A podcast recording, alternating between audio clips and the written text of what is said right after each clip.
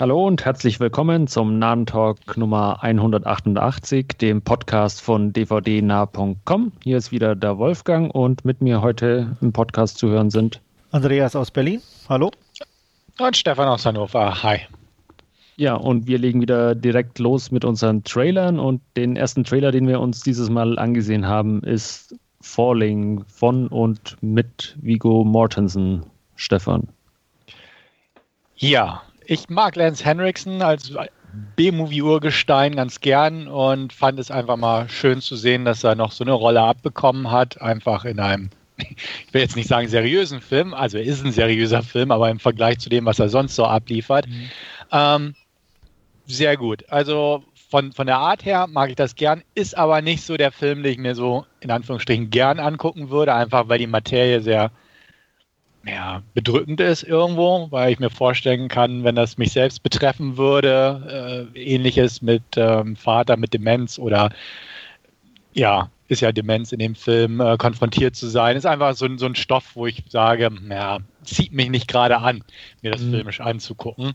Ähm, ich glaube, es ist ein guter Film, ähm, aber ist halt so die Frage, ich werde ich mir bestimmt mal angucken. Einfach, wie gesagt, ich gucke sehr gern Filme mit Lance Henriksen und finde es schön, dass sie hier nochmal so eine Charakterrolle spielen darf und auch wirklich gute Kritiken dafür bekommen hat, äh, da der Film schon auf ein paar Festivals lief, obwohl der Film an sich äh, jetzt nicht die besten Kritiken gekriegt hat. Zwar solider, aber jetzt nicht überragend. Nichtsdestotrotz interessiert er mich eingeschränkt, aber wegen Lance werde ich ihn mir irgendwann mal angucken, bei Gelegenheit mal. Ähm, bin interessiert, aber es ist so, so, so ein Zwiespalt einfach bei mir. Und ich bin mir ja fast sicher, dass er besser ist als äh, Till Schweigers Honey in the Head oder wie auch immer, Honig im Kopf. Ähm, das, das ist ja auch nicht schwer. Nee, da ist die Messlatte nichts. ja, ähm, aber mir geht es ähnlich. Also thematisch einfach äh, schwierig und, und, und anstrengend. Das ist dann auch so ein Film, da muss man einfach mal im, im Moment irgendwie hinlaufen und dann ist der äh, schön an, anzuschauen oder so und, und, und äh, gut, aber wie gesagt, halt einfach irgendwie wie anspruchsvoll. Es ist jetzt kein so ein äh, seichtes Unterhaltungskino, was man sich so am Sonntagnachmittag oder so vielleicht mal reinzieht. Ähm, ja, mal schauen. Also jetzt äh, direkt, äh, wenn er irgendwo verfügbar ist oder so, werde ich da auch nicht äh, einsch einschalten oder, oder wie auch immer äh, äh, reinschauen. Ähm, aber ich, ich werde ihn auf alle Fälle auch mal im, im Hinterkopf behalten, weil der Trailer durchaus äh, sehr solide und ansprechend auch aussah. Ja, ist halt so ein Downer, ne? Wenn man ja. schon weiß, dass da nichts ja. Angenehmes bei rauskommen kann bei so einem Film, jetzt im Sinne von dem Vermitteln Emotionen her, ja. dann überlegt man sich dreimal, ob man jetzt so in der Stimmung ist. Ja, genau. Ja, ich bin da auch nicht so der Typ für. Also ich bin auch eher der Entertainment-Gucker und ähm, tue mich da auch bei so Themen echt schwer äh, mich, also unterhalten wirst du da ja nicht und es ist auch, äh, ja, wenn mich das Thema betrifft, muss ich mich damit beschäftigen. Mhm. Ich hatte es in der Familie bei meiner Oma, ähm, die hat da auch äh, ihre ja. eigene Tochter irgendwann nicht mehr erkannt und ähm, das ist dann schon echt schwierig und alles, aber er ist jetzt wirklich auch nichts, wo ich mir einen Film dazu angucken mhm. muss, ja. in dem Sinne. Deswegen, ja, sieht gut aus, sieht interessant aus für die, die irgendwo sich mit dem Thema äh, beschäftigen wollen oder so, aber für mich definitiv nicht. Ja. Ich muss gestehen, Lance Henriksen hätte ich fast nicht erkannt. Der ist echt alt geworden. Oh ja. Ja.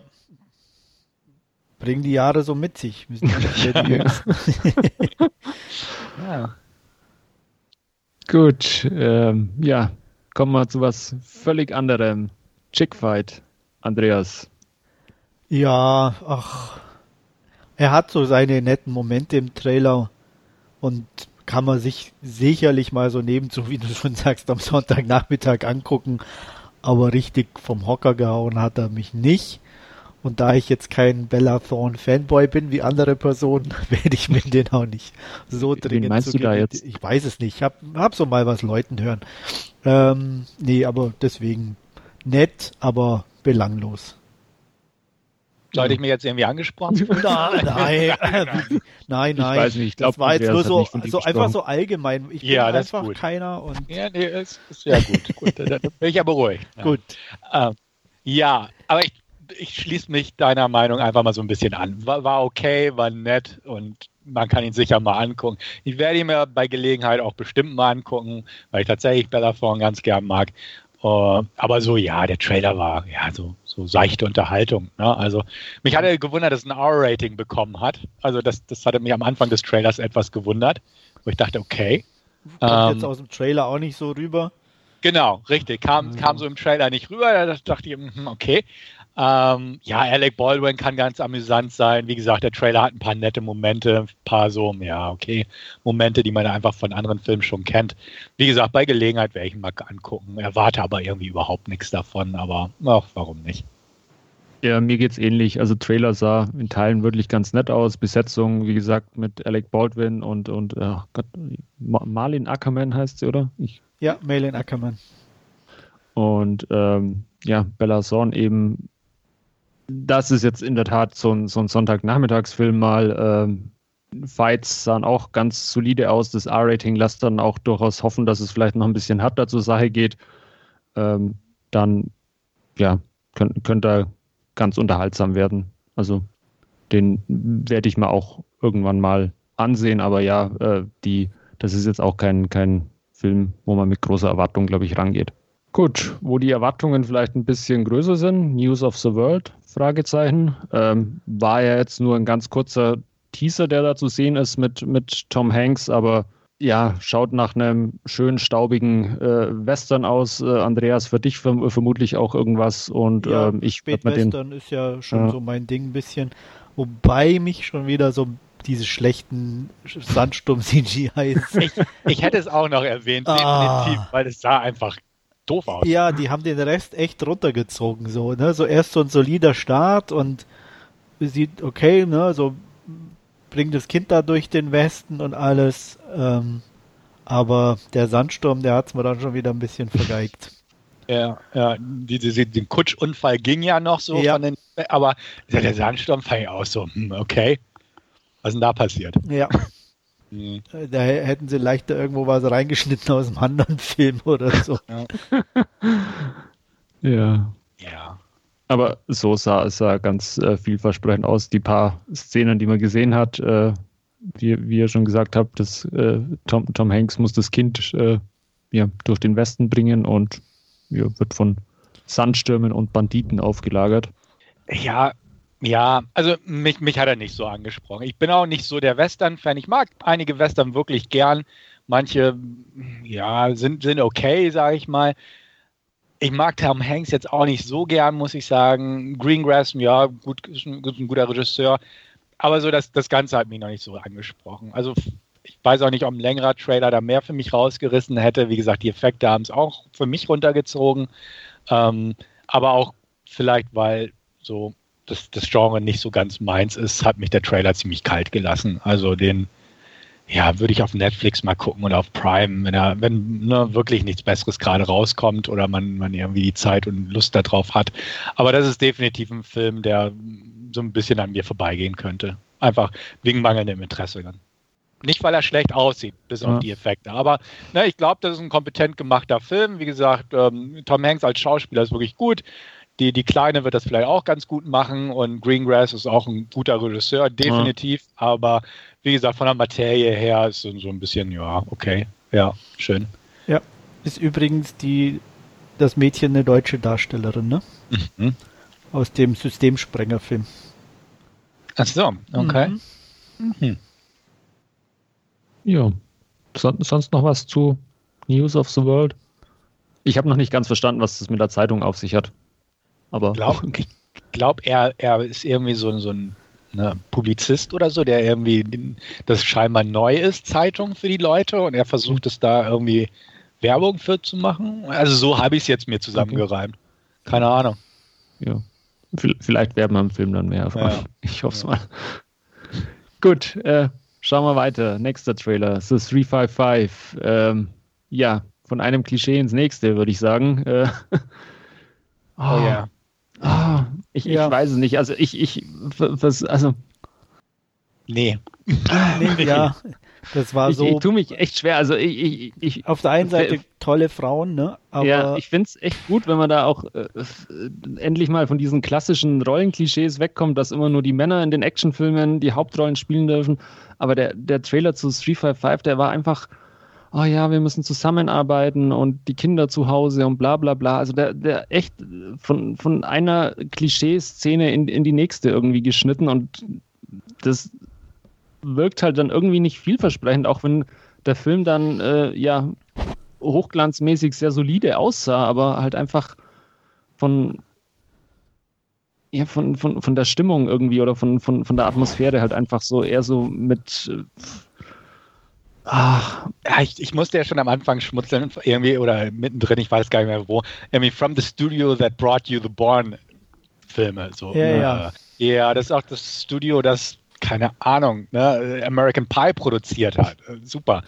Also irgendwie, und, und das ist wirklich so, ja, ne, also ich gebe euch vollkommen recht, sehe ich ganz genauso. Es ist schön, dass Frauen inzwischen auch ne, ihre Rollen kriegen, aber irgendwie die Chastain hat diesen Ava letztens rausgebracht, wo sie ja auch schon so eine, so eine knallharte Kämpferin gespielt hat. Mhm. Und, und jetzt hier wieder, und naja, gut, ne, da hat man geguckt, man braucht eine Deutsche, ah, Diane Krüger, ja. man braucht eine Spanierin, ah, Penelope Cruz, man braucht eine Chinesin, okay, Bing Bing ist gerade aus ihrem Unerziehungslager wieder raus, die können ja. wir auch nehmen. Und sowas halt. Und es ist einfach, ja, ist einfach klischeehaft. Und die Action mag zwar ganz nett aussehen und hat so die typischen Sachen drin, die man kennt, aber man kennt es halt schon zu Genüge. Es ist halt nicht Matt Damon, der sich da durchprügelt oder so, sondern jetzt sind es Frauen. Okay. Mhm. Also, naja, nee. Und nicht.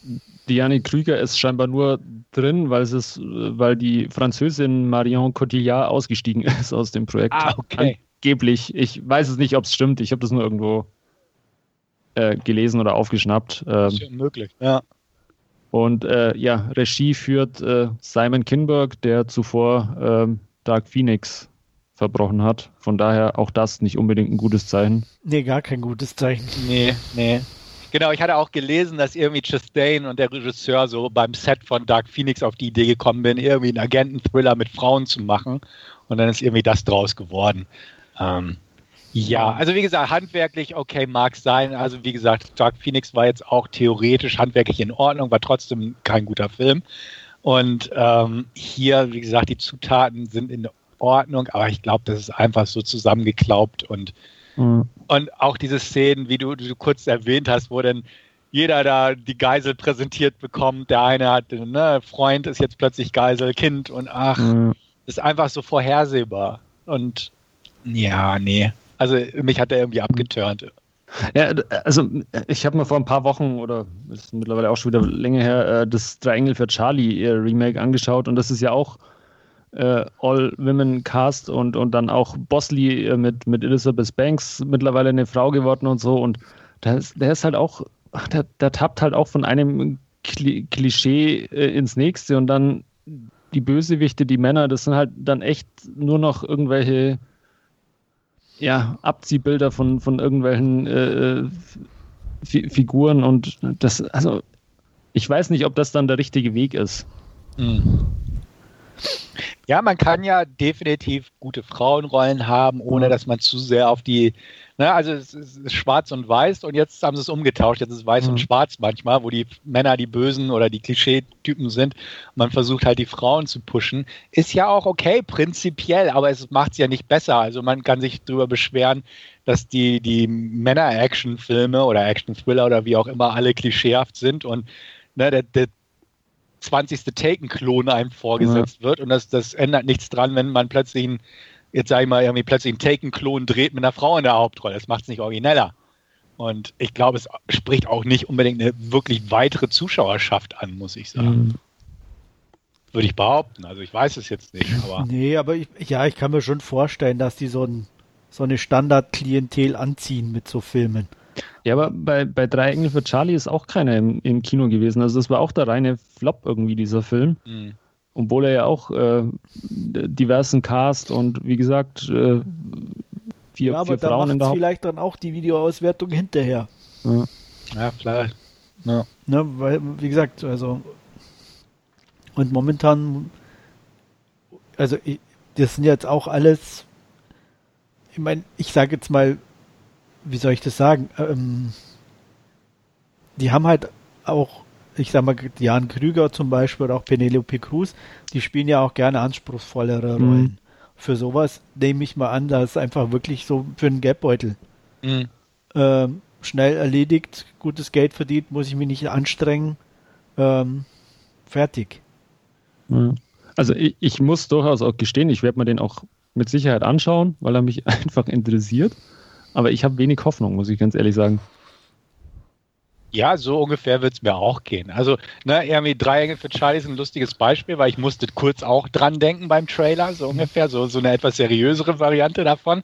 Ähm, da habe ich ja fast Angst vor dem Remake, weil das soll ja so furchtbar sein und der Trailer war irgendwie furchtbar, mhm. obwohl ich so die Beteiligten eigentlich ganz nett finde, aber da habe ich auch schon so viel Schlechtes gehört und dachte mir schon, oh, da haben sie es, glaube ich, echt in den Sand gesetzt. Ähm, aber irgendwie werde ich mir wahrscheinlich doch mal angucken, einfach um zu gucken, ob der wirklich mhm. so schlimm ist, wie ich es mir vorstelle. Und hier wird es ähnlich sein. Also ich kann mir auch vorstellen, dass ich irgendwann abends mal sage, wenn der irgendwo verfügbar ist, gut, dann gucke ich mir den mal an und vielleicht werde ich ganz solide unterhalten werden. Aber ja. vielleicht wird es auch ein X-Men Dark Phoenix, wo ja auch im Prinzip ganz tolle Leute dabei waren und es zu einer coolen Franchise gehört, aber trotzdem war der Film einfach irgendwie Murks. Und ähm, wie gesagt, auch wie du selbst sagst, ich habe da auch sehr geringe Erwartungen in dieses Werk hier. Und ja, gut, ich lasse mich gerne als Besseren belehren oder überraschen, aber ach, wer weiß. Sonst noch was zu The 355? Nicht von mir. Dann, nächster Trailer, The Craft Legacy. Tja, Stefan. Ja, ach, ich, ich, ich wollte es ja mögen, bevor ich den Trailer angemacht habe. ähm, ja, also was soll ich sagen? The, The, Craft mag ich. Ich mag ihn tatsächlich bis heute. Klar ist er so ein bisschen, na, so ein bisschen definitiv 90er, aber ich mag den Film. Ich habe ihn auf Blu-ray, ich habe ihn auch irgendwie vor ein paar Monaten wieder geguckt. Ich mag ihn einfach. Äh, na, ist nicht der perfekte Film, aber er ist unterhaltsam und gehört so aus der Zeit, wo ich solche Filme gern mochte und man kann ihn immer noch gucken.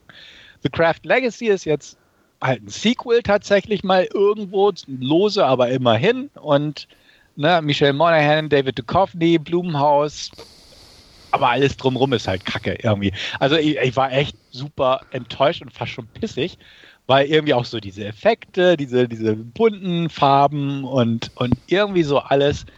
Nee, die, die, nee. Die, die, My Little Pony Farbgebung in der Badewanne und. Ja, solche Sachen, einfach wo ich dachte, nee, was ist denn das? Und, und ne, sie haben da ein, zwei Dialoge aus dem Original noch mitgenommen oder bestimmte Satzfetzen, die einem bekannt vorkommen.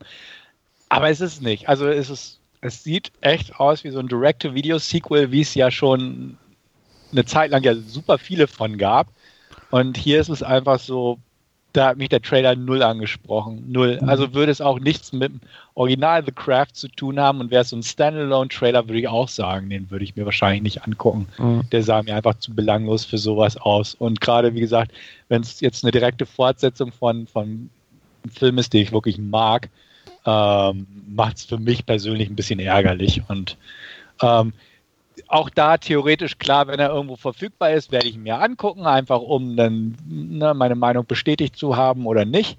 Aber vom Trailer her verspreche ich mir da gar nichts und habe eigentlich auch kein Interesse und wie gesagt, bin auch ein bisschen mhm echt negativ eingestellt dem Film gegenüber. Nach Nachsichten des Trailers, wo ich im Vorfeld noch so ein bisschen Hoffnung hatte, dass sie irgendwas einigermaßen cooles, zeitgemäßes draus machen, was aber auch irgendwie cool ist und nicht so, diese, wie gesagt, diese Farbgebung allein mit den, mit den Zauberdingern. Äh, mhm. Nee, nee nix für mich irgendwie. Ja. Also ich, ich muss ja gestehen, ich habe ja auch so eine, so eine gewisse Affinität zu diesen 90er Jahre äh, Horror-Teenie-Slashern, also wie The Craft oder der Hexenclub, wie er auf, auf Deutsch heißt, oder ich weiß, was du letzten Sommer getan hast, Scream, düstere Legenden oder so. Ah, aber also, keine Ahnung, da, da, da hole ich mal, ich hatte es im Forum ja schon geschrieben, ich hatte ihn vor kurzem in der Tat in der Hand, The Craft, ich, da hole ich mal lieber auch den nochmal aus dem Regal und kann auch jedem empfehlen, äh, ich wollte jetzt gerade sagen, geht in die Videothek und leitet euch das Original aus, aber Videotheken gibt es ja auch nicht mehr. Ähm, schaut, dass, dass ihr euch vielleicht das Original irgendwo anschauen könnt. Äh, aber also der, der Legacy-Trailer sah jetzt echt äh, ja, überflüssig aus, sage ich mal. Ja, allein auch diese Glitzereffekte dann irgendwie. Ja. Ne? Und äh, ja. Äh, Übrigens, äh, die, die, die gerade genannten Filme auch alles Frauen in der Hauptrolle. Ja. ja. Geht, geht ja, dann doch. Ja. Absolut. Und deswegen würde es auch theoretisch ja wieder passen, ne? wenn man einfach so einen mhm. modernen Film so macht in diesem Ambiente mit, mit vernünftig ausgearbeiteten Charakteren. Und da lässt sich was draus machen. Absolut. Und es würde, wie gesagt, auch passen, weil gerade Frauen dominieren und ne, spricht also auch da in den Zeitgeist rein. Aber irgendwie so vom Trailer ausgehend habe ich da nichts gesehen. Mhm. Und ich fand auch die Darstellerin auch echt durch die Bank blass und uninteressant. Ja, ja absolut. Ich, ich fand es ja nur witzig, dass das Bild von, ah, wie hieß sie, Ferusha Balk, oder? Ja. Dann ja. irgendwann in, in das Polaroid äh, rausgeholt wurde aus dem Originalfilm. Ja, ja gut, ja. immerhin, ne? Immerhin ja. ne? scheint es ja wirklich ein Sequel zu sein. Verbindung geschaffen. Ja, aber ja, wie, wie gerade gesagt, auch die Darstellerin, die haben irgendwie, glaube ich, keinen Wiedererkennungswert. Während man heute, ich meine, ich finde Farusa Balk nicht, nicht cool irgendwie, aber auf ihre Art her ist sie einfach, sie bleibt in Erinnerung. Mhm. Also gerade in der Rolle, wo sie am Ende abgeht und so, das bleibt einfach in Erinnerung. Ja. Ich kann mir nicht vorstellen. Oder Robin Tunney mochte ich eigentlich auch aus dem Original. Und ja, aber die hat, also Neve Campbell und so außer diesem Arnie-Film mit äh, End of Days hat Robin Tunney ja auch nichts mehr gemacht, oder? Oder hat man von der noch irgendwas dann mal? Na, Serie, ja, serientechnisch. Serien, ah. genau. Ah, okay. The Mentalist hat sie da sehr. Ah, okay. Ja, da war sie ja ziemlich lang dabei, glaube ich. Ja, ne? ja genau. Ja. Supernova. der war auch, glaube ich, nicht gut. Den habe ich auch schon seit Ewigkeit nicht gesehen im Film. Ja, also, ja, so, wie gesagt, Serien, Technik im Fernsehen war sie ein paar Mal zu sehen, aber ja, hier, also wie gesagt, ich habe auch keine gekannt. Also jetzt mal solche Partini-Darstellerin kenne ich ja, aber mhm. so von denen hat mir ja nichts gesagt. Was nichts heißen muss, aber mhm. ja. Naja. Nee, nee. Den. Nee. Gut. Dann sonst noch was? Ansonsten schauen wir weiter. Und der letzte Trailer, den wir heute angesehen haben, Sound of Metal. Andreas. Ja, muss ich gucken. Nein, es ist von der Thematik was, ein Schlagzeuger so finde ich cool. Ähm, und ähm, ja, ähm, auch von der hier, ähm, dass er taub wird und irgendwie so, das finde ich interessant, ähm, gibt dem Ganzen dann doch eine interessante Note. Und ähm, ja, wie ich es auch im Forum schon geschrieben habe, wer ein einstürzende Neubauten-T-Shirt trägt im Film, dem muss ich sowieso dann angucken. Das habe ich gar nicht erkannt, muss ich sagen. Ja. also, nee, habe ich nicht gesehen. Nee. Also, mir, mir ist es also aufgefallen, weil es Andreas geschrieben hat, dann habe ich es im, im, Trailer auch gesehen. Also man sieht auch nur das, die, die obere Hälfte, glaube ich, ja, das Einstürzen. Da steht okay. auch nichts dran oder so, man muss es halt erkennen sozusagen. Ja, okay, dann. Also, dann die Fans mhm. kennen es. Ja, gut, okay. Und ähm, dann war das klar, muss ich gucken. Ja. Aber den werde ich mir auch angucken. Also finde find ihn gut, den Trailer. Also ja. so von, von der Stimmung her und auch von der Thematik her absolut. Und, und ist auch äh, ein ernstes Thema, aber halt ja. so, wo, wo du sagst, okay, das ist, ist nicht zu melodramatisch wie halt mhm. vorhin Falling oder so. Mhm. Ähm, und ähm, er hat auch halt, ich weiß nicht, weil halt auch ich, von, von der Herangehensweise ist es halt ein bisschen anders, ne? Und ähm, auch durch die Musik und alles und ich hoffe halt auch auf einen guten Soundtrack und so. Ja. Deswegen, da bin ich auf jeden Fall dabei. Ja. Und ich mag den Riz Ahmed ja. eigentlich, den Schauspieler, muss ich sagen. Den, ja, wenn ich den wollte sehe, ich auch sagen. Der, der ist sympathisch so von ja. der Art, wie er spielt. Ja. Deswegen, also den Sound of Metal werde ich mir auch angucken definitiv. Also ist auch für mich so von den Trailern heute so die Nummer 1. Ist da irgendwas bekannt, wo oder wann der kommen soll? Ah, nee. Also ich da zumindest. Okay. nicht irgendwo 4. Dezember Amazon Prime? Okay. Weil es ein Amazon-Film ist. Ja, das wäre schön. Also ja, habe ich jetzt nicht so darauf geachtet, muss ich sagen. Ja, ich habe gerade den YouTube-Link tatsächlich nochmal aufgemacht und da steht drunter eher in Select Theaters November 20 on Prime uh, December 4th. In the US steht Ja, ja. Ah, okay. Also, ja. Also, aber gut, dann kann man ja hoffen, dass er mhm. bei uns dann auch irgendwann auf, aufschlägt. Ja. Schön, schön. Ja, also mir ging es ähnlich. Äh, sah sehr vielversprechend aus, äh, thematisch interessant, wie, wie Andreas schon gesagt hat nicht so äh, die, die ganz schwere Kost wie eben Falling und äh, aber dennoch irgendwie äh, auch ein, ein, anspruchsvolles Thema mit äh, ja, einem Musiker, der das Gehör verliert, jetzt ja auch nicht äh, äh, also selbst wenn man nicht Musiker ist, schon, schon schwierig und dann als Musiker natürlich äh, doppelt belastend irgendwie und äh, ja, bin, bin ich auch gespannt. Also den werde ich mir auch auf alle Fälle anschauen. Gut. Dann hätten wir unsere Trailer besprochen für diese Ausgabe und kommen zu unserem Last Scene und da wird Andreas heute anfangen. Ja, äh, ich habe mich nur den dritten Teil oder losen dritten Teil Three from Hell von Rob Zombie gekämpft, der Nachfolger zu Devil's Rejects. Und ähm, ja, die Familie Firefly ist ja mehr oder weniger durchsiebt worden im letzten, in den letzten Minuten von Devil's Reject und eigentlich schon mehr oder weniger am Abnippeln gewesen. Aber, oh Wunder, die Fortsetzung macht es möglich. Alle drei Flüchtigen überleben und werden inhaftiert und in Gefängniszellen gesteckt und zu lebenslang beziehungsweise zur Todesstrafe verurteilt. Und ähm, Otis wird ähm, hingerichtet. Wahrscheinlich, ähm, nehme ich mal an, altersbedingt konnte er den ganzen Film nicht mehr mitmachen. Und ähm, ja, die anderen beiden, denen gelingt die Flucht. Und ähm, auf der Flucht ähm, töten sie ein paar Mithäftlinge, unter anderem Danny Trejo, und äh, fliehen nach Mexiko. In Mexiko angekommen ähm, sind sie in einem Hotel und genießen das Leben mit ja, Alkohol und Sex. Ähm, aber was sie nicht wissen, ähm, der, ich weiß gar nicht mehr, Bruder von Danny Trejo äh, erfährt davon, dass sie da sind und macht sich mit äh, ein paar Killern auf den Weg, um die drei, ähm, naja, ihrer gerechten Strafe zuzuführen. Das Ganze endet im Endeffekt wie Teil 2, bisschen, nicht ganz so, aber auf jeden Fall mit vielen Toten. Und äh, mehr braucht man dazu, glaube ich, gar nicht sagen. Ich war ja schon auf das Schlimmste gefasst, nachdem ich 31 schon gesehen habe und das ja, glaube ich, eines der größten Grütze-Filme aller Zeiten war äh, von Rob Zombie. Ich mag House of Thousand Corpses und Devil's Rejects, wobei ich es jetzt nicht übermäßig gut finde, aber die haben zumindest eine eigene Handschrift und wirken auf ihre Art und Weise. Und ähm, das war ganz gut.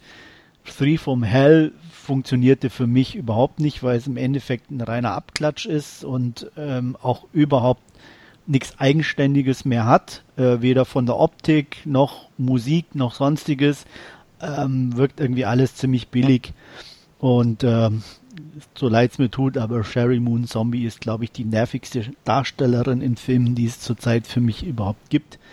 Ähm, die kann gar nichts, die Frau. Und äh, wenn sie nicht seine wäre, wird die wahrscheinlich nicht einen einzigen Film drehen. Ja, von daher, wenn man die anderen beiden auch schon nicht gesehen hat, kann man sich den sowieso knicken. Aber insgesamt auch ähm, als Fortsetzung echt vergessenswert. Ein bisschen blutig ist er, von daher ähm, war er noch zwischendurch ein bisschen unterhaltsam von, von ein, zwei Action-Szenen, wobei da auch die CGI extrem billig sind. Und mehr wie eine 3 von 10 kann ich hier nicht vergeben. Ja, kurz und schmerzlos. Ja, ach. Die drei, drei aus der Hölle quasi. Ja, ja. genau. Ich In einem Film aus der Hölle. Ja. Ich finde die ersten beiden Filme auch völlig in Ordnung. Also eins mag ich ganz gern, nichts Originelles, aber irgendwie cool. Zwei hat so auch irgendwas, obwohl er schon fast abstoßend teilweise ist. Und den dritten fand ich auch schon irgendwie von der Art her bei Ankündigung relativ überflüssig und habe ihn auch bis heute noch nicht geguckt. Ähm, 31, Lords of Salem, so die Halloween 2 von Zombie, das sind alles Filme, die ich nicht mochte. Die, ja, und ähm, schließe ich mich an. Genau, und dementsprechend hatte ich auch keinen Drang, die Familie Firefly wieder zu besuchen. Und wenn du das jetzt auch nochmal so schilderst, ähm, auch nicht. Also irgendwann bestimmt aus Komplettierungsgründen, aber ganz ehrlich, also da, da hatte ich auch vorher nicht so die Hoffnung, definitiv nicht. Und das, was du jetzt sagst, bestätigt eigentlich schon das, was ich auch so gehört hatte. Und also dementsprechend, ja, da gibt es anderes, aber ich weiß nicht, hast du ihn gab es den irgendwie bei Netflix oder Prime oder irgendwie so? Der ist bei Prime, genau. Ah, okay, gut, dann könnte ich ihn bei Prime gucken. Das, ja. das ist auch eine Möglichkeit und dann ist es vielleicht kurz und schmerzlos oder ich kann wenigstens sagen, so ich habe für mich auch, ja. ja, also deswegen, das, das wäre definitiv dann noch eine Option, jetzt wo die Tage, wo es schneller dunkel wird abends oder so, mal einfach ja. einen Film gucken.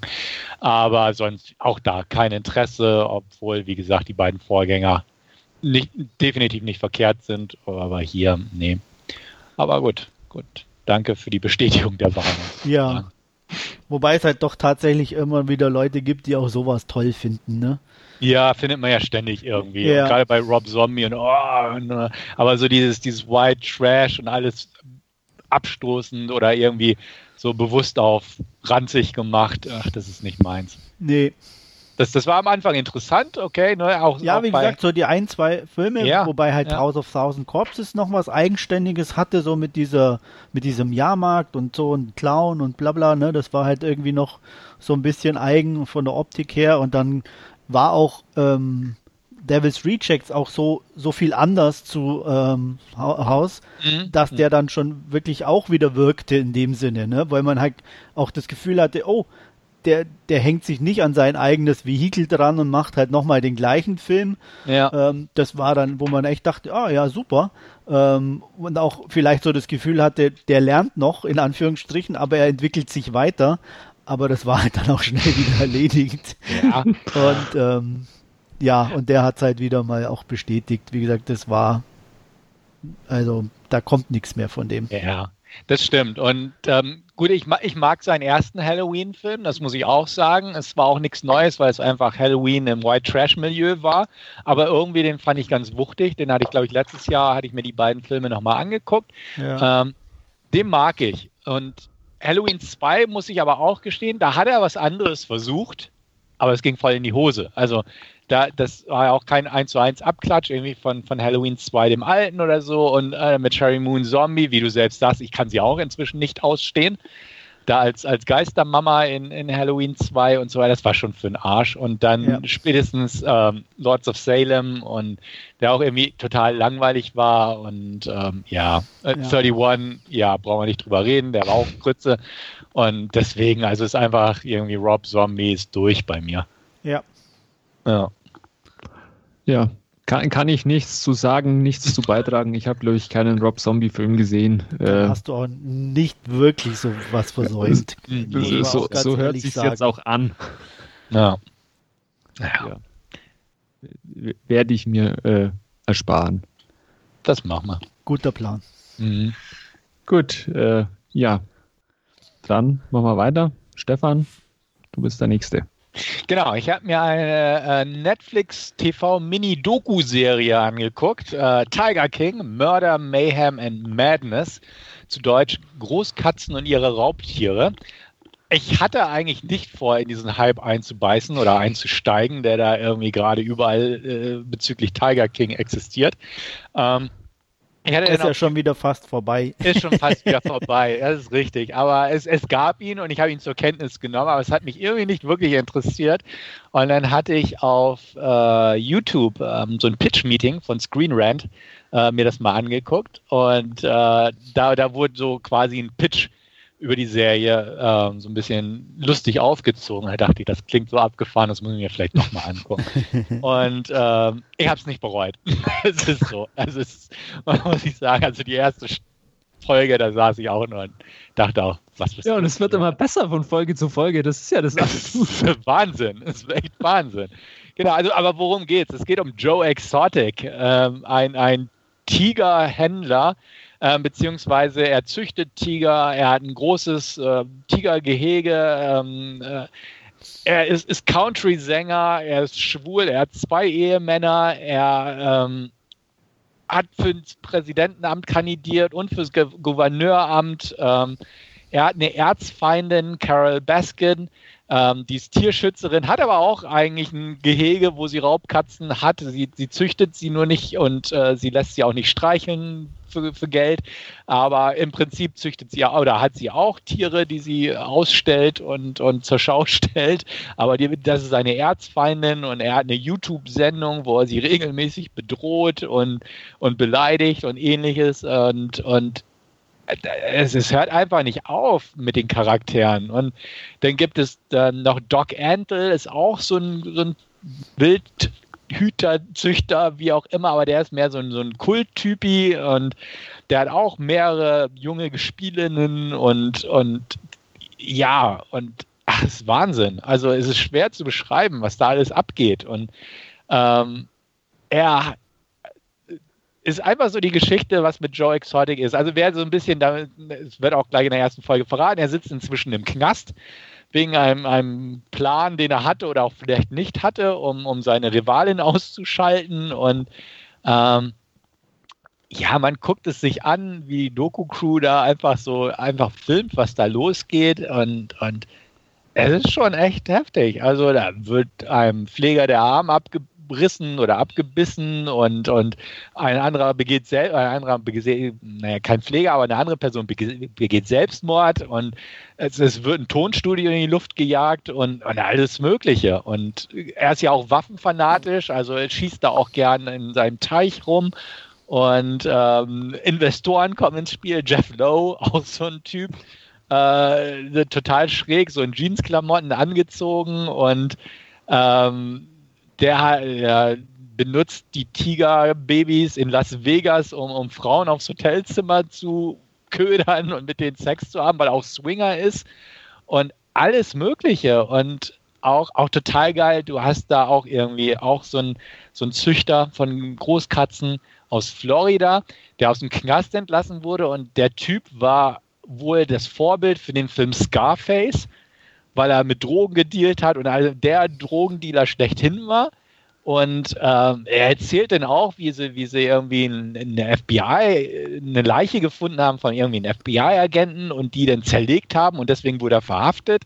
Und also das wird einfach wild erzählt. Und ähm, Joe Exotic wird auch vom anderen Kamerateam, von so einem Doku-Regisseur also äh, gefilmt, der eigentlich auch eine Doku über ihn drehen wollte. Ähm, aber die verfeinden sich dann auch und es ist, also wie gesagt, das, was ich gerade gesagt habe, ist ja fast die Spitze des Eisbergs eigentlich nur bei dieser Serie. Und also man sitzt da und denkt sich auch, oh mein Gott. Und ähm, um, um sein Zoo zu finanzieren, auch total geil, um Kosten zu senken, ähm, kriegt er zum Beispiel auch ähm, die alten abgelaufenen Fleisch Lebensmittel von Walmart immer containerweise. Und weil er seinen Angestellten nicht so viel zahlt, dürfen die sich immer aus diesen Abfallcontainern bedienen und das Fleisch essen. Und ähm, ja, und ach ja, und irgendwann fängt er an, ähm, auch Pizzen zu verkaufen auf seinem, seinem Anwesen da für die Gäste. Und da nimmt er natürlich auch das Fleisch aus diesen Walmart-Truhen. Und ach, es ist Wahnsinn. Also ähm, ich fand's, ich fand's schrecklich, beeindruckend, wahnsinnig, witzig, tragisch, irgendwie alles zusammen. Es war echt schräg, es ist so, so, so White Trash irgendwie, aber unterhaltsam. Und ähm, ja, ich habe mich irgendwie echt gut unterhalten gefühlt. Ich habe jetzt auch schnell die acht, oder ich glaube sieben, sieben Folgen, glaube ich, sind es, ähm, durchgeguckt. Und auch also, was. Sie haben ja nochmal, die, diese, diese letzte ist ja nochmal so hinterhergeschoben worden ja, aufgrund ja. des Hypes. Ja, aber was für Typen da auch rumlaufen. Also seine zwei Ehemänner, die, die schwul, aber doch nicht schwul sind und irgendwie einer, der hat beide Beine verloren und ach, die nehmen ja alle Meth und Drogen und ach, unglaublich. Also so, so ein Drehbuch, den, den hätte man gesagt, viel zu abwegig, um das zu verfilmen. Und aber das ist hier so das, das wahre Leben. Wahnsinn. Also ich, ich war köstlich amüsiert dabei und äh, habe mich, hab mich echt gut amüsiert. Ähm, vor allem, weil es, ne, dann kommen noch Behörden ins Spiel und dann bespitzelt der einen den und äh, der will den vor Gericht bringen und dann irgendwann ne, gehen sich gegenseitig quasi an Kragen und versuchen sich hinter Gitter zu bringen und solche Geschichten. Das ist hart. Ähm, ja, acht von zehn von mir. Also weiß ich nicht. Ich, ich mag ja nicht so Hype-Sachen, aber das fand ich einfach köstlich unterhaltsam irgendwo auf eine merkwürdige Weise. Ähm, es ist tragisch für die Raubkatzen, definitiv. Also die Tiere tun einem echt leid irgendwo. Ähm, aber das, das anzusehen ist schon irgendwie eine Sache für sich, muss ich ganz ehrlich sagen. Und ähm, ich bin sehr gespannt drauf. Also jetzt nicht wirklich gespannt, aber es wird auch verfilmt. Ähm, das Ganze ähm, mit Nicolas Cage in der Hauptrolle. Und das ist schon wieder, glaube ich, so eine der Rollen für ihn, weil der Typ ist einfach Wahnsinn. Also einfach so schwul, so, so Fokuhila, so Country-Sänger, Waffenfanat, alles. Und also das ist so eine typische abgedrehte Cage-Rolle und mhm. irgendwie Carol Baskin soll von Tara Reid gespielt werden und das, das kann auch nur ein Trashfest werden. Also, also ich, ich frage mich da, wie sie die Serie irgendwie toppen wollen. Das, ist das, das kann man nicht toppen. Also das ist einfach das, das Reale und das kann man nicht toppen. Also deswegen kann das auch nicht, nicht in dem Sinne was werden. Es sei denn, sie gehen richtig over the top. Aber das ist schon, also ist schon ein starkes Stück, wenn man sich das so anguckt und einfach überlegt, was da alles für Sachen sind, ja. wo du eigentlich nur Kopfschütteln kannst. Also, wie gesagt, 8 von 10 von mir. Ich, ich fand es gut. Ich glaube, manche können damit gar nichts anfangen, weil es einfach nicht interessiert. Aber scheinbar war es dieses Jahr ja ein großes Thema. Und ich kann es irgendwie verstehen, weil, ähm, wie gesagt, also es ist schon echt so, so, so. Man guckt sich so einen Autounfall an irgendwo und denkt sich auch nur, nee, nee, das, das ist doch nicht wahr, so ungefähr. Und Wolfgang, du hast es ja auch geguckt, richtig? Ja, ich bin dem Hype damals schon äh, anheimgefallen und ähm, muss bis heute sagen, durchaus äh, mit die, die äh, faszinierendsten Stunden Netflix-Unterhaltung, die ich dieses Jahr auch hatte. Also es ist einfach äh, großartig abstrus äh, an, anzuschauen. Ähm, und und äh, wie du ja anfangs schon erwähnt hast, also die, die, die erste Folge, man kann es kaum glauben und dann geht es aber halt einfach weiter und setzt immer noch einen oben drauf und, und du denkst dir eigentlich, was soll denn jetzt noch kommen? Und immer wieder packt äh, dieses Doku-Team dann nochmals aus, noch eine andere Wendung, noch eine andere Figur, äh, ein anderer Züchter, der mit, mit äh, reinkommt und äh, ja, äh, auch, auch Carol Baskin ja in dieser ersten Folge eher so ein bisschen als, als die Wohltäterin ja. Und äh, wird, wird ja dann auch relativ schnell äh, demontiert, diese Rolle. Ähm, ah ja, großartig. Also ich kann es auch nur äh, empfehlen. Äh, ist meines Erachtens auch keine verschwendete Zeit. Das ist einfach, äh, ja, sehenswert. Ja. Ich habe es noch nicht gesehen. Ich bin dem Hype noch nicht erlegen. Also wenn du mal nichts zu tun hast, guck dir einfach mal die erste Folge ein. Und wenn du sagst, ja, das ist ja unterhaltsam, dann guck weiter, weil es, es lässt nicht nach. Ich, okay. Ich, also äh, Netflix spielt ja immer, wenn man über diese, diese Inhalte drüber scrollt oder swipe, wie auch immer am Fernseher, am, am, am PC, immer diese Trailer ab. Mhm. Und ich bin da schon x-mal an diesem Tiger King Trailer hängen geblieben und habe mir einfach nur diesen Trailer nochmal angeschaut und habe den Kopf geschüttelt und, und äh, habe mir gedacht, ist das abstrus? Oh mein Gott. Ich habe mir mal seine, seine, Musikvideos auf YouTube angeguckt. Es ist auch Wahnsinn. Also ja. vor allem, es ist ja auch, ist jetzt kein Spoiler, er, er, er mutmaßt oder manche mutmaßen hier, seine Erzrivalin, die Tierschützerin, hätte ihren ersten Ehemann an die Tiger verfüttert. Und äh, weil der spurlos verschwunden ist. Und sie hat irgendwie eine kurz bevor er spurlos verschwunden ist, sein Testament geändert, ähm, dass sie das Geld kriegt, wenn er zufällig spurlos verschwinden sollte, von der Formulierung her. Total geil. Und dann ist er spurlos verschwunden und er hat halt die Theorie irgendwie, ja, äh, er hat sie an die Tiger verfüttert. Und er hat dann auch ein Musikvideo gemacht, ähm, wo er so eine Doppelgängerin angeholt hat und, und so, so irgendwie Leichenteile da verfüttert. Es ist Wahnsinn. Also, boah. Und, und vor allem ist auch so geil, ist eine Szene drin, wo, wo sie auch so, also Carol Baskin jetzt irgendwie dem Doku-Team so total irgendwie, oh, so, total im Plauderlaune und meint, ach Mensch, wenn, wenn ich jemanden verschwinden lassen würde und dann wollte, dass ein Tiger das auf ist, dann musste man den Körper so in Sardinöl einschmieren und dann wird er ganz aufgegessen, wo ich auch dachte, Mann, du wirst gerade äh, dir wird vorgeworfen, dass du dir den Mann verfüttert hast und jetzt sagt sie sowas vor laufender Kamera. Also bitte. Und ja, also sowas einfach. Du sitzt da und denkst dir, was ist denn das? Das ist Trash-TV pur, aber es ist irgendwie echt faszinierend. Definitiv. Und wie gesagt, ich kann es nur empfehlen, guckt euch die erste Folge an und wenn, wenn ihr dann angefixt seid, guckt weiter, weil es geht so weiter und wie Wolfgang schon sagt, es, es wird noch eine Schippe immer wieder draufgelegt.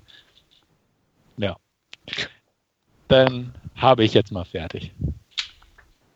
Interesse geweckt, Andreas, oder ja, die schon, die, das Interesse ist schon immer vorhanden, also, ähm, aber es war jetzt noch nie so die Gelegenheit, dass ich sagte, mhm. es interessiert mich so stark, dass ich da mal, mal reingucke oder so. Ja. Mal schauen. Da, Vielleicht ergibt sich's noch. So, zumindest von, von Stefan und von mir äh, eine ganz klare Empfehlung. Auf jeden Fall. Tiger King. Ja. Gut, ja, dann mache ich an dieser Stelle weiter. Ähm, ich weiß jetzt leider nicht, wie ich es toppen soll, den Tiger King. Macht nichts. Äh, ich habe mir ähm, Five Graves to Cairo oder ja, äh, einfach eins zu eins übersetzt, fünf Gräber bis Kairo äh, angesehen. Ähm, ein frühes Billy Wilder Werk, wobei ich gestehen muss, ich habe vorhin mal kurz nachgeschaut. Ich habe, glaube ich, ansonsten nichts von Billy Wilder gesehen. Äh, zum, zumindest nichts, was mir jetzt in, ins Auge gesprungen wäre, wo ich mich sofort daran erinnert hätte. Ähm, aber jetzt eben Five Graves to Cairo und ja, in Schwarz-Weiß. Wir schreiben das Jahr 1942. Die Location ist äh, Nordafrika und ähm, ja, es tobt der Zweite Weltkrieg in äh, Nordafrika auch. Und ähm, ja, ein einer der wenigen Überlebenden einer Schlacht der Engländer gegen äh, die Deutschen ist äh, Corporal John Bramble, der ja in, in zu einer Panzer äh, ähm, oder äh, zu einer Panzerbesatzung gehört und ähm, der Panzer bahnt sich äh, seinen Weg durch die, die Sanddünen, äh, weil eben der Fahrer ähm, den Fuß auf dem Gaspedal noch hat, aber leider sind alle bis eben auf äh, Corporal John Bramble äh, ja, tot. Und äh, der Panzer bahnt sich eben seinen Weg durch die Sanddünen, bis äh, eben auch äh, äh, Bramble wieder zu Bewusstsein kommt, aus dem Panzer aussteigt und sich dann durch die ja, glühende Hitze der Wüste kämpft und äh, früher oder später äh, ja völlig äh, äh, verdurstet und mit ähm, ähm, Hitzschlag in einem Hotel ankommt, das äh, ja in der Abgeschiedenheit der Wüste eben steht, äh, das Hotel Empire oder Empress of Britain. Und äh, dieses Hotel äh, beherbergt abwechselnd, wer eben gerade äh, ja, die entsprechende Gegend äh, beherrscht oder kontrolliert, entweder ja, deutsche oder eben äh, englische Gäste. Und ähm, wie es aber der Zufall so will, war eben, gab es eben die Nacht zuvor auch einen äh, deutschen Luftangriff und ähm, ein großer Teil des Hotels ist eben auch äh, in Mitleidenschaft gezogen worden. Und äh, mittlerweile sind eben auch bis auf den äh, Hotelbesitzer Farid und äh, der, dem Zimmermädchen, dem französischen Zimmermädchen Mouche, niemand mehr im Hotel zu finden. Und äh, ja, Bramble rettet sich da eben in dieses Hotel rein. Und ähm, die Deutschen sind aber auf dem Vormarsch. Und äh, Farid und, und Musch wollen eigentlich äh, Bramble sofort wieder loswerden, weil sie eben wissen, dass die Deutschen äh, anrücken und äh, sie eben nicht der Kollaboration und, und äh, Hilfe des Feindes äh, ja, beschuldigt werden möchten. Und leider ist es aber äh, zu spät. Ähm, Bramble kann nicht mehr ja, abgeschoben werden, beziehungsweise versteckt sich im Hotel, als die Deutschen ähm, anrücken und äh, ja, das Hotel äh, durchsuchen und äh, in der Not äh, nimmt Bramble äh, die, äh, die Identität des ehemaligen Kellners im Haus Davos an und ja, ähm, verkleidet sich eben als, als Kellner, ähm, zieht auch seine Schuhe an, äh, weil äh, Davos, äh, der beim Luftangriff die Nacht zuvor getötet worden ist, äh, eben auch so einen Klumpfuß hat und kämpft sich da oder ähm, stolpert dann quasi so mit diesem Klumpfuß äh, äh, durch, durch das Hotel. Ähm, muss jedoch dann feststellen, als letztendlich auch ja, äh, Feldmarschall Rommel im, im Hotel ankommt ähm, und der ihn zum Gespräch bittet, äh, dass Davos eben nicht nur ein einfacher Kellner war, sondern eben auch ein Spitzel für die Deutschen. Und ähm, ja, schafft es da aber äh, unentdeckt quasi in diesem äh, Gespräch mit äh, äh, Rommel äh, ja, wieder herauszukommen und äh, ohne dass dieser eben äh, Verdacht schöpft und äh, fasst den Plan, ähm, ja, Rommel am nächsten Morgen, wenn er ihm das Frühstück ans Bett äh, servieren soll, mit einer Pistole, die er einem italienischen General, die ja mit den Deutschen gemeinsame Sache machen, äh, abnimmt, äh, eben Rommel zu erschießen. Ähm, an dem Abend äh, lädt aber Rommel ja viele der gefangenen britischen Generäle zum Essen ein, um ja ein bisschen äh, anzugeben vielleicht auch und ähm, stellt denen verschiedene Fragen, wie es aber ja, oder beziehungsweise aus der Geschichte des Hotels äh, war es eben so, dass äh, teilweise auch die Briten eben vorher schon da waren und einer dieser britischen Generäle erkennt eben, dass Davos eben ja nicht mehr so aussah wie vielleicht noch ein paar Wochen vorher. Und äh, dieser General gibt dann eben äh, Bramble auch den Befehl, äh, seinen Plan nicht auszuführen, äh, Rommel nicht umzubringen, sondern eben seine Position als äh, ja, quasi Doppelspion äh, auszunutzen und den Deutschen weitere ja, Informationen zu entlocken. Das Ganze wird noch ein bisschen mh, mm, ja, schwieriger für, für Bramble, äh, weil nämlich auch äh, das Zimmermädchen Mouche ihren, ihren eigenen Plan verfolgt. Sie hat nämlich einen Bruder, der in Deutschland in einem Konzentrationslager sitzt und äh, sie versucht eben durch Avancen an, an Rommel beziehungsweise an einen äh, deutschen äh, Leutnant äh, ihren Bruder aus äh, dem Konzentrationslager äh, herauszubekommen und ja, die beiden Interessen kollidieren dann zwischen Bramble und Moosh das ein oder andere Mal.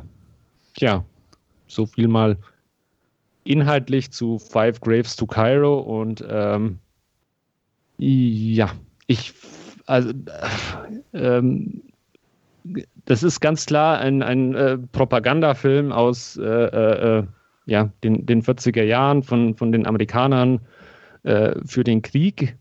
Allerdings ist er einfach ähm, so, so gut und, und, und spannend erzählt. Äh, auch die Location ist mit diesem Hotel, in dem die ja das meiste spielt, ist, ist so toll und, und, und packend irgendwie eingefangen, äh, dass es einfach äh, ja ein, ein rundes und, und sehr sehenswertes äh, Gesamtstück äh, ergibt. Äh, die Darsteller sind gut, ähm, die Ausstattung äh, ist toll, ähm, die Location, wie gesagt, wunderbar eingefangen. Ähm, Erich von, von Stroheim spielt einen ja diabolischen Feldmarschall Rommel. Ähm, also wirklich ähm, extrem sehenswert und äh, ja, ich kann den Film eigentlich auch nur jedem empfehlen, äh, der sich ein bisschen vielleicht für die Thematik interessiert, vielleicht ein bisschen auch für, für die Werke von, von Billy Wilder. Und ähm, ich habe ja, es keinesfalls bereut und äh, würde dem Film auch 8 von 10 Punkte geben. Ja, ich habe ja schon ein paar von Billy Wilder gesehen. Ähm, bei den einzigen, wo ich mich immer schwer tue, die zu unterscheiden, ist die mit Jack Lemmon und Walter Matthau. ähm, weil die habe ich auch schon vor Jahren gesehen. Da ja. kenne ich meistens nur den deutschen Titel und habe da auch schon ziemlich viel vergessen. Aber ähm, wenn du da Interesse hast, definitiv empfehlenswert ist Sunset Boulevard und Double Indemnity. Die gibt es auch beide von Masters of Cinema. Ja, muss und, ich mal schauen, in der Tat. Genau, also die sind auch wirklich sehr, sehr gut. Also die haben mir ziemlich gut gefallen. Mhm. Ansonsten kenne ich halt so die Klassiker, Avanti, immer Ladus, ähm, Some Like It Hot. Ähm, ja, habe ich alle nicht gesehen. ja, du, Sam, nicht mal Some Like It Hot? Also nicht bewusst, dass es mir jetzt... Manche äh, mögen es heiß, okay, ist ja eigentlich der Klassiker ja. schlechthin. Ja, also von daher, die habe ich schon gesehen. Ähm, Fan wäre jetzt zu viel gesagt, aber sind auf jeden Fall immer interessante Filme mhm. von ihm. Ja. Also wie gesagt, äh, Five Graves to Cairo fand ich auch äh, sehr sehenswert. Äh, ist auch einer, also werde ich mir definitiv noch, noch mal anschauen, ist ja oder basiert ja auch auf, auf einem äh, äh, Theaterstück, deswegen vermutlich auch die eine Location mit dem Hotel. Ähm, und war aber von Billy Wilder, glaube ich, schon die zweite oder dritte Verfilmung auch äh, bereits 1943 äh, von, von diesem Theaterstück. Und ähm, ja, aber wirklich äh, sehr, sehr gut und, und sehr solide und, und handwerklich echt äh, top gemacht. Auch, auch gibt es äh, eine Szene im Keller, ähm, wo, wo, wo nochmal so, so, wo sie sich verstecken bei einem erneuten Angriff und äh, wo dann wirklich der, der Schutt und alles wackelt, als Bomben abgeworfen werden. Also das ist echt äh, gut gemacht einfach. Auch, auch für einen Film aus dem Jahr 1943. Ja, für mich ist das nicht so, ne? Ich stehe nicht so auf so ja. Filme, deswegen halte ich mich da mal raus. Gut. Ja, dann war es das auch von mir. Und dann kommen wir jetzt zu unserem Hauptreview und da wird uns Andreas eine kleine Inhaltsangabe zu Vampires vs. The Bronx geben. Ja, wie der Film schon sagt, äh, spielt das Ganze in der Bronx. Wir lernen die drei Freunde Miguel, Luis und Bobby kennen. Ähm, ja, nette Jungs, ähm, wobei einer von den dreien schon ein bisschen ähm, sich zu der lokalen Gang hingezogen fühlt und ähm, sich da schon ähm, ja zu sehr annähert, auch für seine beiden Freunde, parallel zu äh, diesen Gangproblemen, die sich in der Bronx natürlich abspielen, ähm, gibt es ein ganz neues Problem, das man neudeutsch Gentrifizierung wohl nennt. Ähm, viele Läden, kleine Läden werden aufgekauft, machen zu. Ähm, es gibt die typischen, ähm, ja, neuen äh, oder werden auf jeden Fall angekündigt neuen Läden mit ganz viel Kaffee, Cappuccino und was weiß ich mit Vegan und so weiter, wie man sich's vorstellt. Und insofern ist eigentlich alles so, wie man das kennt und ob es jetzt schön ist oder nicht, sei mal dahingestellt. Ähm, ja, diese Gentrifizierung hier hat aber einen äh, etwas anderen Hintergrund, denn ein paar Vampire versuchen sich hier niederzulassen, denn seien wir mal ehrlich, wer vermisst schon Leute in der Bronx? So viel die Idee dahinter, äh, die die Vampire verfolgen. Aber unsere drei Freunde, allen voran, ähm, ich glaube, wer war das? Bobby? Äh, ähm, ja, stellt fest, da passt was nicht und mit seinen beiden Freunden versucht er diese Vampirinvasion zu vereiteln. So viel zur Inhaltsangabe von Vampires vs. The Bronx. Ja, vielen Dank mhm. dafür. Ähm, ja, Stefan, möchtest du anfangen? Ach, kann ich machen. Ja. Ähm, ich wusste nicht so recht, was ich davon halten soll, als ich reingegangen bin. Ich hatte mir den Trailer angeguckt, fand den so lala. Ähm, ja, ich mochte die erste Hälfte ganz gern. Die zweite Hälfte hat für mich stark nachgelassen, um das mal so zu sagen. Fangen wir beim Positiven an. Ähm, die drei jungen Darsteller, die Hauptdarsteller, fand ich gut. Ich fand die Charaktere schön geschrieben. Also, ähm, sie wirkten glaubwürdig als Kumpels und ähm, wurden auch gut gespielt. Die Dialoge waren natürlich einigermaßen witzig und, und haben, also wie gesagt, sie hatten gute Chemie, sagen wir es mal so, die drei. Das fand ich definitiv positiv. Und das hat auch eigentlich viel ähm, dazu beigetragen, dass ich den Film in der ersten Hälfte, die erst, das erste Drittel irgendwie so wirklich gern mochte. Es hatte so, so einen beschwingten Ton und es war alles in Ordnung, wie schon von Andreas in der Inhaltsangabe gesagt. Man, man kennt die Situation, dass äh, immer mehr Einzelhändler oder beziehungsweise kleinere, kleinere Läden verschwinden, Ketten entstehen, äh, Hipster ziehen ein, so ungefähr. Ähm, das, das kennt man einfach. Also da ist das schon alles nachvollziehbar, auch wenn man nicht in der Bronx wohnt und ähm, so dieses, dieses nachbarschaftliche Verhalten ähm, von den Leuten, die dort wohnen und ähm, dieses na, Ver Verbündete ähm, von der Nachbarschaft und so war alles sehr, sehr gut präsentiert. Und es, es fand, ich fand es stimmig, auf jeden Fall. Und das fand ich gut. Und ähm, das mochte ich echt gern. Wo der Film irgendwie für mich nicht mehr so gut funktionierte, war, je mehr die Vampire ins Spiel kamen. Was, was irgendwie ähm, es, es war mir zu klischeehaft und, und einfach. Und das, das fand ich einfach irgendwie, weiß ich nicht. Da hab, das hat mich nicht mehr wirklich mitgenommen, muss ich ganz ehrlich sagen. Und da hat er für mich nachgelassen. Aber da können wir später vielleicht drauf eingehen, wenn ihr es anders seht oder wie auch immer. Ja, ich kann mich da anschließen. Ähm, also ich mochte auch die drei Jungs. Ähm, die Interaktion zwischen den dreien war echt super, total ähm, sympathisch. Ähm, wie sich so nach und nach äh, rausstellt, dass was nicht stimmt, das fand ich alles gut. Ähm, ich war länger dabei als du in dem Sinne, dass mich eigentlich auch die Vampire nicht gestört haben. Ähm, ich fand auch die klar sehr klischeehaft, aber eben im Zusammenspiel mit den Jungs, wie sich das so entwickelt hat, ähm, fand ich auch das passend und in Ordnung. Ähm, mich hat es eigentlich eher so komplett zum Schluss dann so ein bisschen verloren, ähm, als dann, ja, ich, ich mehr die, die, die anderen Bronx-Bewohner äh, sich mit eingeschalten haben.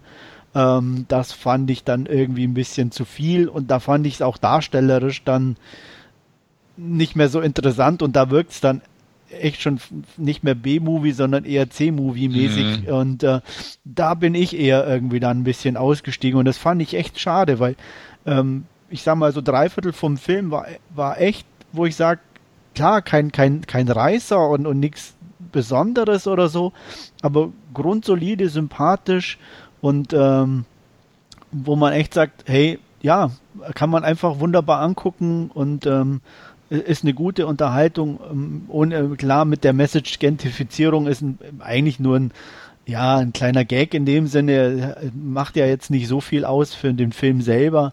Aber es ist eine nette Idee, das so umzusetzen. Und ähm, ja, von daher, leider der letzte Teil war für mich so der Downer. Hm. Ja, ich äh, kann mich da anschließen bei den äh, drei Hauptdarstellern. Äh, einfach passend, gute Chemie, da diese drei heranwachsenden äh, Jungs, dann aber halt auch durchaus sehr unterschiedlich. Der eine eher ein bisschen schon mit, mit der Neigung äh, zu den Gangs, die sich da in der Bronx auch rumtreiben. Der andere, ja, vers versucht es ein bisschen bei den Mädchen, äh, hat da nicht unbedingt Glück, weil seine Mutter dann gerne mal äh, aus dem Fenster schreit äh, und, und ihn äh, auffordert, sein Zimmer aufzuräumen und solche Sachen. Und äh, ja, der, der, dritte dann äh, doch noch eher der, der kleinere Junge, der äh, äh eher in, in, in, seinen Büchern irgendwie noch äh, steckt, sagen wir es mal so, und, und äh, als, als puerto-ricanischer Harry Potter irgendwann mal auch, glaube ich, mal bezeichnet ja, worden ist, ja. was ich sehr witzig fand. Ähm, ja, also die, die echt gut, die, die drei Jungs. Ich muss aber auch gestehen, ich, ich fand den Rest des Films einfach sympathisch. Also ja, ist schon erwähnt worden, er, er liefert jetzt dem, dem Vampir-Genre äh, nichts Neues, aber er macht auch kein, keine Fehler irgendwie. Also er bedient sich den vorhandenen äh, Klischees und äh, äh ja, dem, dem, allgemeinen Verständnis, das man so von, von Vampiren hat. Also alles, was geweiht ist, äh, ist, ist äh, wirkt gegen Vampire, Knoblauch wirkt, ähm, kein Spiegelbild, ähm, ja, die, die, die, die üblichen Kenntnisse, die man eben so hat. Und diese Kenntnisse beschaffen sich dann diese drei Jungs eben äh, in ihrer Bodega, die sie auch irgendwie versuchen äh, zu retten, indem sie da mit dem Bodega-Besitzer Blade anschauen und ähm, sich da erstmal Wissen über Vampire aneignen und ja auch den Rest, wie, wie, wie das dargestellt wird, also wie die Vampire einfach äh, dargestellt worden sind, fand, fand ich eigentlich ganz witzig. Also die Vampire an sich sahen aus wie eins zu eins aus, aus einer Buffy-Folge irgendwie. Ähm, hat, hat mich positiv in meine Buffy-Zeiten quasi zurückerinnert. Dann auch äh, diese, diese ja, äh, äh, Investoren oder so. Es ist dann die, die äh, Murnau Real Estate, wie von äh, dem Regisseur F.W. Murnau, der dann auch mit äh, Nosferatu einen äh, ja auch sehr prominenten Schwarz-Weiß-Film mit äh, ja, nicht, nicht Vampiren oder Andreas, du hast schon bestimmt gesehen. Da geht es nicht doch, um Doch, ist da schon, ist Vampir, schon, ja. ja, ja. Okay. Aber halt noch die, die alt, alte Variante ja. oder was? mit den zwei spitzen Zähnen vorne. Ja, ja. ja und äh, also ich, ich fand den einfach äh, grundsympathisch, klar, nicht, nicht irgendwie äh, keine äh, großartigen neuen Ideen von dem Genre, mal abgesehen davon, dass man eben halt die Gentrifizierung äh, mit äh, ja, Vampiren, die, die halt jetzt die, die Bronx übernehmen, so ein bisschen versinnbildlicht, aber halt einfach ähm, grund, grundsolide und, und sehr äh, nice einfach umgesetzt und funktioniert hauptsächlich eben, weil einem die äh, drei Jungs irgendwie wie am Herzen liegen, die da mit ihrem kindlichen Elan quasi diese äh, äh, Vampire bekämpfen, weil die Erwachsenen glauben es ihnen eh nicht und die Polizei noch viel weniger und man muss da schon irgendwie an die Vampire glauben. Und ähm, ich muss auch gestehen, ich fand auch ähm, äh, die, die Nebenrollen oder die, die immer so ein bisschen aufgetaucht sind ab und zu, da gab es diese eine äh, Livestreamerin, die immer wieder durchs Bild gelaufen ist und, und ihren ganzen Follower informiert hat, was in der Bronx gerade so abgeht und, und auch die äh, äh Mutter von äh, na, Bisa Miguel, Miguel ja. war ganz sympathisch und auch, auch die Oma und, und äh, ja, irgendwann äh, kommt, kommt dann eben auch noch diese Rita dazu und äh, die wird dann auch einfach eingeführt, damit irgendwie ähm, ja, haitianische Wurzeln, alles klar, die glaubt an Vampire, braucht man auch nicht viel irgendwie äh, rumerzählen. Also ich, ich fand das einfach, äh, den ganzen Film einfach nett und, und sympathisch gemacht.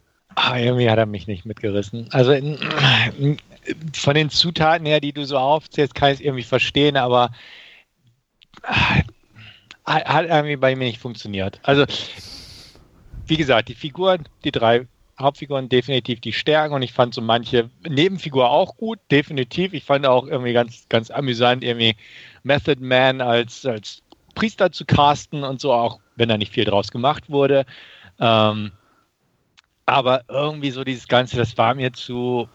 Weiß, zu brav. Zu, zu brav, zu, zu, zu bekannt, zu klischeehaft irgendwo. Ja, natürlich haben sie auch mit Klischees gespielt und klar, ne, Murnau und so alles drin und Blade gucken und so. Na, man hat einfach das alles gehabt. Aber ich fand, es, es hat mich irgendwie nicht mitgerissen. Und ich wollte gern, dass es mir, ne, mir so auf eine lustige Weise gefiel, aber ach ja, ne, und ach, so mancher Effekt war ja auch nicht gerade so der beste, ähm, wo die Vampirin da am Ende so hinter ihnen herflog. Das sah ja furchtbar aus. Und ähm, ja, weiß ich nicht. Also mich, mich hat der Film irgendwann verloren muss ich ganz ehrlich sagen. Und dann war es so, man wusste irgendwie, worauf es hinausläuft. Mhm. Ne? Dass, dass die Nachbarschaft dann auch mit irgendwie ins Spiel kommt, klar. Und ähm, ja, ne, man wusste es und es war ja, ne, man hat trotzdem irgendwie kurz geschmunzelt, so don't mess with the Bronx oder so. Und aber weiß ich nicht, es, es hat mich nicht mitgehauen. Und auch Sarah Gaden, die ich eigentlich sehr gern mag, hat mich auch nicht überzeugt als Obervampirin und weiß ich nicht, hat wie gesagt, er hat mich irgendwann verloren, der Film. Und dann war es nur so, ja, okay, dann gucke ich jetzt mal zu Ende, aber ähm, er hat für mich nachgelassen. Ja, wie gesagt, ich verstehe es auf der einen Seite. Ähm, andererseits ähm, ist halt irgendwie netter, kleiner, ja, Abenteuerfilm mit Vampiren halt so ein bisschen, ne? Ähm, ja auch so ein bisschen in der Tradition halt der 80er fand ich so ein bisschen halt wieder Goonies und sowas, mhm. Was äh, ja ein bisschen nachgelassen hat. Der letzte, den ich so in der Richtung, den ich auch sehr mag gesehen habe, war Attack the Block aus UK. Stimmt, an den habe ich mich auch erinnert. Ja, ja ne, also ja. und ähm, äh, ja, und das, äh, ich mag so Filme einfach. Und äh, wenn die in so einer Umgebung spielen und das, ähm, ja, wie soll ich sagen, wenn das da einfach irgendwie rund ist von, von dem, wie es gemacht ist oder wie es dargestellt ist, ähm, dann kann ich mich da schon unterhalten fühlen und, und auch irgendwo so ein bisschen abhängen mit den Leuten, wie man mal so schön sagt. Und dann kann ich auch über so die, die kleineren Sachen dann eher hinwegsehen, mhm. ähm, auch wie jetzt mit den Special Effects. Ähm, wie gesagt, da stört mich dann so ein Sandsturm wie bei dem äh, News of the World, der ja eigentlich so Big Budget und was weiß ich, so ein bisschen daherkommt, wesentlich mehr als so eine Vampirin, die da irgendwie ein bisschen komisch durch die Luft fliegt in so einem kleineren Film. Mhm. Ja, und also er hat auch nicht alles ausgewalzt. Also der geht 80 Minuten, knapp über 80 Minuten. Also der war relativ straff alles, ohne da ja. jetzt irgendwie äh, unnötig irgendwas in die Länge zu ziehen. Und äh, ja, also ich, ich, ich fand den einfach äh, nett anzuschauen, wie, wie, wie äh, Andreas schon gesagt hat, irgendwie, du, du, du hängst halt da mit den Leuten ein bisschen so ab und, und fühlst dich da irgendwie zugehörig und, und schaust halt, äh, äh was da so passiert. Und auch diese, diese kleinen Gags, die da drin waren, damit, äh, ähm, du, du hattest es in der Inhaltsangabe ja schon gesagt, mit kommt bald hier und wo sie dann erstmal rätseln, ist es denn jetzt ein äh, Kleidergeschäft, äh, das da kommt oder ein Restaurant, weil keiner kann es so richtig zuordnen, aber es kommt halt jetzt in Kürze. Und äh, ja, fand ich einfach sympathisch, um das Wort einfach nochmal zu nutzen. Ja, absolut. Und wie gesagt, da fand ich jetzt auch die, die so die kleineren Sachen nicht so, mich halt halt echt so der Schluss einfach, mhm. äh, das war ein bisschen zu holter die Polter und ähm, so, so der Kampf an sich war, war okay, wie sie die anderen so ein bisschen äh, dezimiert haben, aber so die letzte Einstellung war dann jetzt nicht mehr so, so meins. Äh, aber auch das konnte ich ein bisschen nachsehen, wie gesagt, weil mhm. der Rest einfach äh, so unterhaltsam für mich war und sympathisch, dass es dann auch in Ordnung ging. Naja. Naja. Ja. ja. Ja, ja. ja. Was soll ich sagen? Ja, du bist halt die härteren Sachen gewohnt. Ja, das, das wird sein. Das wird sein. Ja. Und es gab keine junge, hübsche Identifikationsfigur oh, für dich. Darauf kommt es nicht an. Ja, wie, Nein, wie gesagt, ich weiß. Ne, also auch nochmal, um diese Kerbe einzuschlagen, ich mag Sarah Gaden, ich finde sie hübsch und interessant ja, und sie. Das, ne, die, die Obervampirin war das, oder? Die Obervampirin, genau, ja. die, ne, die, die ja, kenne ich aus diversen Filmen und ihr ja auch äh, aus Enemy und wie auch immer, ne? Und mhm. ähm, ich mag sie, aber irgendwie, wie gesagt, als Obervampirin fand ich, hatte sie nichts. Also sie war ja ganz lustig am Anfang, so mit diesem Naiv, haha, ich bin hier in die Bronx gezogen und so haben sich verlaufen. Also wie gesagt, solche, solche Sachen fand ich auch ganz amüsant. Aber so, wie gesagt, auf Dauer konnte der Film mich einfach nicht mhm. Mitziehen. Das, das war einfach. Und, und, und, nicht zu vergessen, wir hatten auch Zoe Saldana als äh, äh, Kosmetikerin am Anfang. Ja, das ist mir so, so im Nachhinein irgendwie so. Hm, ja auch irgendwie. Kenne ich doch. ja, so, genau. Ja. Aber, ah, Spoiler, Spoiler, sie macht's nicht lang. Ja, das stimmt. ja, also wie gesagt, ne, also ich, ich, kann nicht, ich kann nicht mal sagen, ich habe mir mehr versprochen, weil mhm. ich auch schon den Trailer gesehen habe und dachte, ja, okay, mal sehen. Ne, aber ja ich, ich weiß jetzt auch gar nicht, wie er äh, von, von, der Alterseinstufung ist, aber er ist definitiv äh, kein, kein blutrünstiger Vampirfilm, sondern eher so, so ein Abenteuerfilm, der durchaus auch, ich will jetzt nicht sagen, fürs junge Publikum geeignet ist, aber ähm, würde mich jetzt wundern, wenn, wenn, wenn 12, der nicht ab 12, 12 okay, ja. von, von Netflix jedenfalls. Ja, ja. ja. Ja.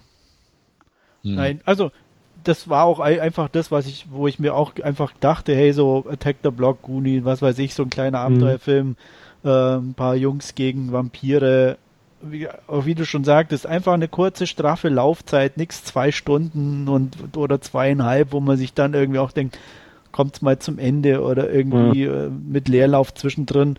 Nee, der kam auf den Punkt, zack und fertig. Und das fand ich auch einfach mal wieder angenehm. Ne? zu sagen, okay, ich habe jetzt hier keinen zweieinhalb Stunden Film. Und von daher definitiv äh, unterhaltsam. Ja. Und ähm, der ein oder andere Bekannte war ja auch dabei. Ja. Der Shia Wigham da mhm. als Helfer. Mhm. Wie du schon sagtest, Method Man war auch. Ja klar, niemand, der irgendwie herausragend war oder so, aber alle so in dem Universum einfach gut dabei. Ja. Ja. Äh, wie schaut es denn wertungstechnisch bei euch aus?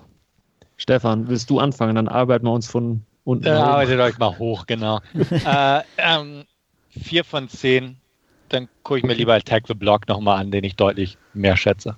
Das tue ich auch, definitiv. Ähm, trotzdem bekommt Vampire vs. The Bronx von mir sechs von zehn.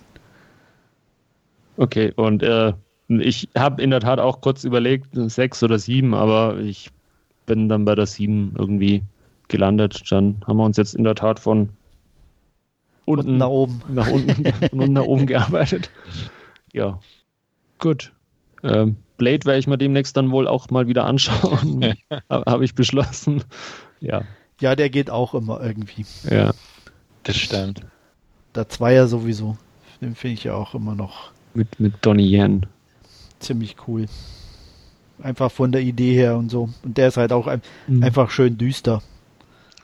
Ja, ich glaube, ich schaue mir die alle dreimal wieder an. Äh, Der dritte Es ist ja gibt dann. nur zwei. Oh, oh. Ah, es gibt sogar eine Fernsehserie, wenn ich mich recht entsinne. Ne? Echt? Ja, ja, Ich ja. kenne nur zwei Du Filme. kennst nur zwei Filme. Ja. Ich kenne nur zwei Filme. Hm. Ah. Ryan Reynolds, Triple H. Yeah, Triple H. oh. Ja, ja. Da klingelt nichts bei dir, Andreas, oder nein? Nee, nee. Nee, nicht so wirklich so. Ja, die, die beste Interpretation von Dracula, die es gibt in dem Film. Ja. Ja. Ja. Der Typ von Prison Break hat auch gespielt da, oder? Ja. Ja, ja. Ja. ja. ja. Gut. Hm. Dann sonst noch irgendwas zu Vampires vs. The Bronx, irgendwelchen sonstigen Vampirfilmen oder Nein. anderweitig? Außer dass ich mir Attack the Block mal wieder anschauen muss. Ja, auch Nix das Besonderes. Hatten wir den nicht besprochen irgendwann mal? Ja, ich glaube schon. Ich Ich glaube schon. kann mein auch. Ja. Ich, ich werde es nochmal raussuchen. Such mal raus und verlinkst, dass die. Ja. Bin, bin, bin mir aber ziemlich. Ich schaue jetzt kurz nach. So viel Zeit muss sein. So Ja. viel Zeit haben wir noch, ja. Ah, ich bin mir auch, ja auch ziemlich sicher, dass wir den besprochen haben. Ist aber, glaube ich, durchaus schon länger her. Nadentalk Podcast Ja. Nummer 63, Februar 2012. Okay. Schon ein paar Jahre her, ja. Definitiv, ja. Gut, aber, Aber gutes Gedächtnis haben wir. oh, und ich, ich sehe gerade, da gab es ein Last, äh, Last Scene von Colombiana, wo Zoe Saldana dann wieder mitspielt. Oh, also, ja wenn gar sich nicht. da einer dieses Rabbit Ja. Hole dann run Okay. run runtergehen möchte. Der Kreis schließt. Der sich. Kreis schließt sich, genau. Ja, dann aber an dieser Stelle jetzt doch äh, vielen Dank fürs Zuhören und äh, bis zum nächsten Mal. Ciao. Tschüss. Bis dann, macht's gut.